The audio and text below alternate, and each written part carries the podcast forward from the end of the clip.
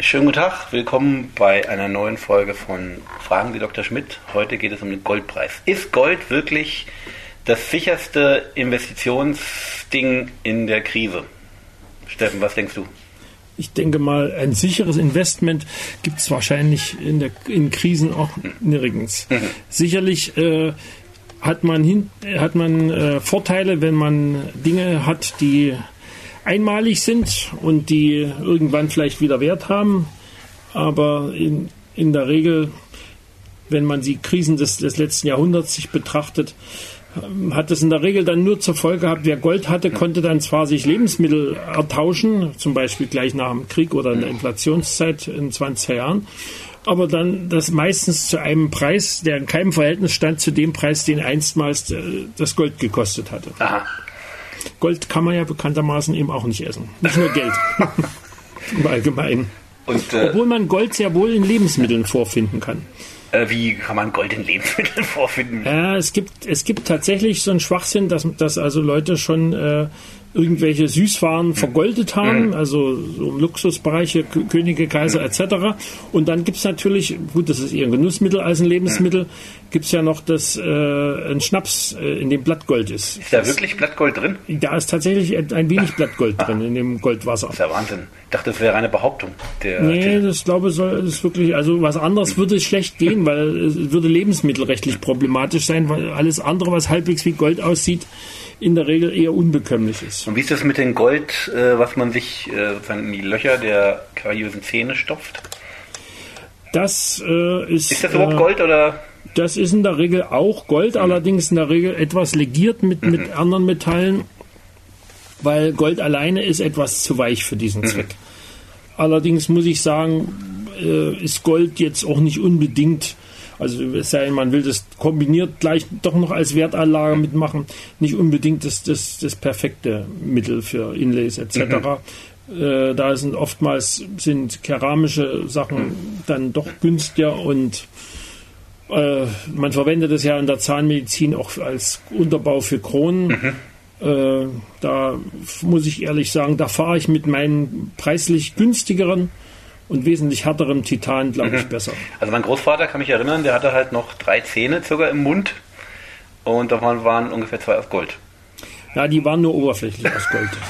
Das sind eben Kronen gewesen und zwar unverkleidete Kronen. Die, die, die teureren Kronen dann heutzutage, auch wenn die Goldunterbau haben, haben dann bei den sichtbaren Zähnen dann in der Regel eine Keramikauflage, die dann meistens äh, aufwendig in mehreren Schichten so gemacht wird, dass sie farblich zu den restlichen noch vorhandenen Zähnen passen. Ich meine, eine ähnliche Tradition wurde doch in den 70er Jahren gebrochen, als Anfang der 70er Jahre hier bei dem Abkommen von Bretton Woods äh, der Goldstandard aufgehoben wurde, oder? Also ja, das war eher das Ende des Abkommens, ja. wenn ich es recht erinnere. Der Goldstandard für den Dollar, ja. ja. Also das heißt, der Dollar hatte damals bis dahin einen festen Umrechnungskurs zur Feinunze Gold. Aber da die USA damals schon äh, ihre Staatsverschuldung in eine Größenordnung getrieben hatten, äh, nicht zuletzt wegen des überaus teuren Vietnamkriegs, äh, dass, dass äh, diese Deckung einfach nicht mehr zu halten war, weil haben sie es einfach aufgegeben. Was der interessanterweise, und das zeigt eben eigentlich sehr, sehr deutlich, dass das, äh, das Gold als Investment eben auch eine sehr zweischneidige Sache ist, ähm, hat das dem, dem Status des Dollar als äh, internationale Reservewährung keinen Abbruch getan. Es hat nur den Dollarkurs verschlechtert. Das war auch schon alles. Ich meine, ähm, ich kann mich erinnern, dass früher äh, war doch Gold, das sozusagen schien mehr wert zu sein.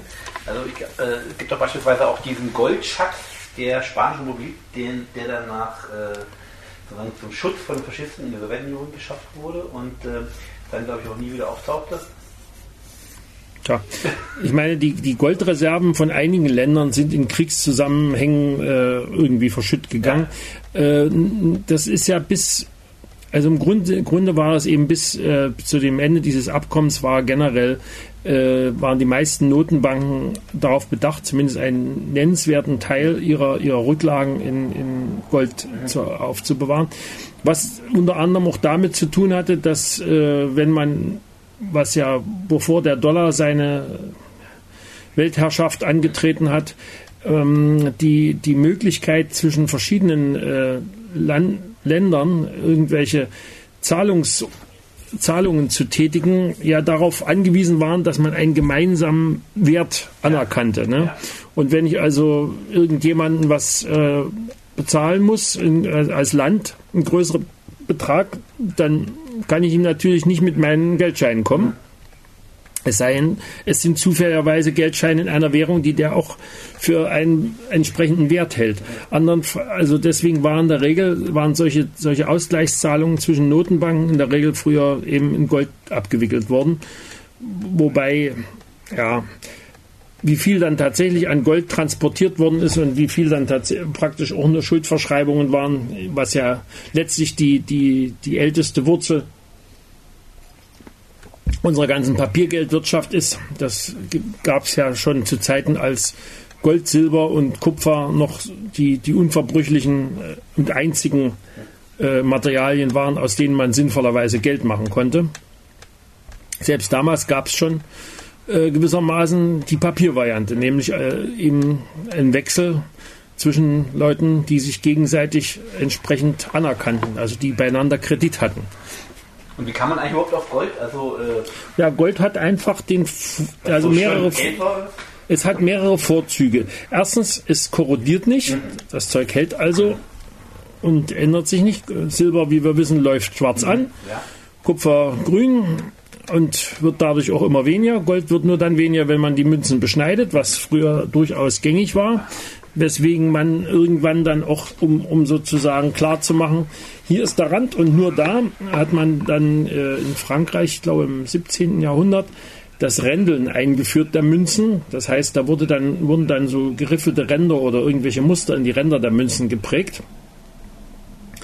Was äh, interessanterweise, wenn ich mich recht erinnere, Newton während der, also Isaac Newton, der Physiker, ja. der, was viele nicht so im Hinterkopf haben, nicht nur Physiker war, sondern außerdem noch Alchemist und außerdem ah. den größeren Teil seines Lebens ähm, Chef der englischen Münze, mhm. insbesondere während deren äh, Geldreform in der, unter den Restaurationskönigen und dann im Übergang zu den äh, Hannoveranern. Mhm die dann den Thron übernahmen und heute unter dem Hause ja. Windsor immer noch den Laden äh, repräsentieren, regieren ja nun schon lange nicht mehr. Und äh, der hat das, glaube ich, von den Franzosen übernommen für seine Münzreform. Hat ihm aber auch nichts geholfen. Der nicht minder berühmte Jonathan Swift, den die meisten Leute wahrscheinlich nur als Autor des, ähm, der Reisen des äh, Gulliver ja. kennen. Der war außerdem zu jener Zeit, der wohnt in Irland ähm, und obwohl er eigentlich Engländer war, äh, hatte er, war glaube ich noch ein ultramontanerer irischer Nationalist als viele Iren. Der hatte derzeit äh, vielerlei irisch-nationalistische Pamphlete geschrieben und in, einem, in einigen davon äh, hetzte er gegen Newtons äh, Geldreform, die würde den irischen Pfennig ruinieren, weil er nämlich tatsächlich entgegen der früheren Regeln äh, die, die Münzen für Irland auch in England prägen ließ. Aha. Äh, ich meine, Gold äh, ist das nicht auch äh, sozusagen äußerst umweltschädlich herzustellen? Die meisten heute gängigen, immer noch gängigen Verfahren sind eine ziemliche Sauerei. Mhm. Also in, in, mehrerlei Hinsicht. Mhm. Also selbst das vergleichsweise ungiftige und äh, umweltmäßig einigermaßen äh, friedliche Verfahren der äh, Golderz äh, mit, mit oder Mischungen mit, mit Goldpartikeln mit, mit Hilfe von Borax äh, zu verarbeiten, äh, hat immer noch den entscheidenden Nachteil, dass man für, für ein paar Gramm Gold eben etliche Tonnen Gestein aus der Erde graben muss. Weil äh, das Zeug äh, ist, ist wirklich recht selten. Insgesamt kommen, glaube ich, in der Erdkruste vier Gramm auf 1000 Tonnen, Aha. was also nichts ist. Ne? Und äh, als, als abbauwürdig gelten Lagerstätten, bei denen das um den Faktor 1000 konzentrierter ist, also Aha. wo dann eben 4 Gramm auf eine Tonne kommen. Mhm. Ne? Also dann stellt man sich mal vor, 4, 4 Gramm Gold und, und eine Tonne Stein. das klingt nicht nach äh, umweltfreundlich. Ne? Und dann kommt eben dazu, dass, dass ein recht großer Teil des Goldes in einigen Ländern immer noch so mehr oder minder informellen Abbau äh, erfolgt, äh, abgebaut wird. Also beispielsweise Gold, die Goldsucher im, im, im Amazonas-Urwald mhm. sind ja berüchtigt in dieser Frage. Und die benutzen in der Regel, weil das einfach zu, zu handhaben ist, aber eben leider Gottes ekelhaft giftig, die benutzen in der Regel das Amalgamverfahren. Man, man muss ja, da das Gold fein verteilt ist in diesen, in diesen Sanden, in denen es in der Regel vorkommt, wenn man das jetzt in irgendwelchen an Flussläufen abbaut äh, im, im, oder überhaupt im Tagebau, äh, muss man das irgendwo äh, aufkonzentrieren. Das geht im entweder in klein, kleineren Maßstab mit, mit Quecksilber, indem man, weil Gold löst sich gewissermaßen in Quecksilber auf. Das ist eben das Amalgamieren. Übrigens auch Silber löst sich in Quecksilber auf. Das ist dann die, die, die bekannte Amalgamplombe, die die gefährliche von Zahnärzten. Die, wenn vor allem, wenn man sie rausbohrt, dann äh, für den Zahnarzt ja. nicht besonders gesund ist ja. und wenn er die Abwässer nicht reinigen würde, auch für die. Äh, und die zweite Variante, die heute großtechnisch eigentlich viel verbreiteter ist, weil man das kann man auch noch, da kann man sogar noch alte ähm, äh, Halden, Abraumhalden, von denen man glaubt, dass sie nach heutigen Maßstäben doch noch, eine, noch ein bisschen mehr Gold enthalten, als man damals rausholen konnte man kann das mit Cyanid auslaugen. Aha. Und Cyanid ist bekanntermaßen, was im Volksmund auch als Cyankali bezeichnet wird, ja. oder Natriumcyanid, beides ist gleichermaßen giftig. Äh, wenn es mit Säure zusammentrifft, wenn man das, das also zum Beispiel runterschluckt, dann, dann hat man eben ja. plötzlich Blausäure im Magen. Was angeblich nach Bittermandel schmeckt oder riecht? Ja, na, die, die, das Blausäure riecht nach Bittermandel, mhm. aber ähm, es gibt wahrscheinlich nicht so viele, die dieses wirklich äh, hundertprozentig bestätigen können, weil die, die, Dosis ist jetzt auch nicht besonders hm. bek bekömmlich. Ja. Na, wie auch immer, jedenfalls äh, ist äh, die, der Abbau wirklich eine große hm. Umweltbelastung, das ist Fakt. Aber man sollte nicht unterschätzen, Gold dient natürlich nicht nur als Geld und als Schmuck, wo es ja, ja, also 80 bis 90 Prozent des Golds werden zwar wirklich in Schmuck und, und Geldbeziehungen äh, verwendet, mhm. aber äh, ein ganz erheblicher Teil wird durchaus auch noch technisch verwendet. Mhm. Wenn man sich mal äh, auf ein äh, Computerboard anschaut, da sind also viele Kontakte vergoldet. Einiges davon sieht man auch nicht, weil in den, in den großen, bei den großen Chips sind in der Regel die, die Siliziumchips mit den Kontakten nach draußen auch mit Golddrähten verbunden. Und in der Regel sind auch die Kontakte, mit denen zum Beispiel der Mikroprozessor in der Fassung steckt, eben auch vergoldet. Das heißt, das sind zwar keine großen Mengen, aber es steckt in jedem Handy, in jedem Computer stecken durchaus auch ein paar Milligramm Gold drin. Und das ist noch seltener als die seltenen Erden. Davon würde ich mal ausgehen, dass es seltener ist als die meisten seltenen Erden. Ja. Mhm. Warum die nur so heißen, keine Ahnung, das ist mir jetzt auch nicht so mhm. klar. Das werden wir in einem anderen Gespräch mal klären.